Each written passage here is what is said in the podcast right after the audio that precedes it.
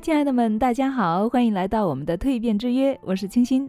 昨天我在微信里面又群发了一下哈，就是咱们的新课程零基础开餐厅，不知道有没有打扰到你呢？每一次群发啊，都会感觉有些不好意思，但是转念一想呢，哎，说不定啊，我所发的内容真的是可以帮助到我的朋友呢。于是我在后面又加了一条，如果不想收到此类信息，可以回复二。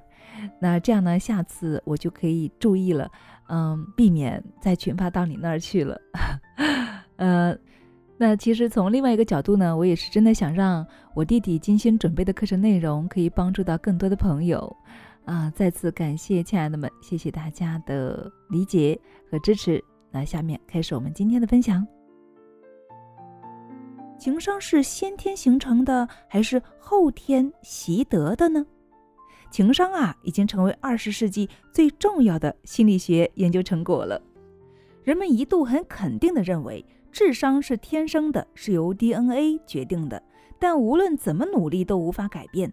但是随着对智商的深入认识，大家慢慢就发现了，智商啊，并不是一种简单的指标，而是由观察力。记忆力、想象力、分析力等能力构成的综合体系。显然，生来是否聪明，我们也许无能为力。但是，作为智商体系中的一系列能力呢，人们明显可以通过后天的训练和强化来提高的。既然智商可以提高，情商能不能够培养呢？有的人呐，遇到问题脑袋就发懵，别人说两句就控制不住自己的情绪了，想表达自己呢，却总是张开口就得罪人。这些啊都是情商不高的表现。那情商不高呢，会让你不能够准确分辨他人的情绪，很难控制自己的情绪，也没有办法帮你适当的展露自己的情绪。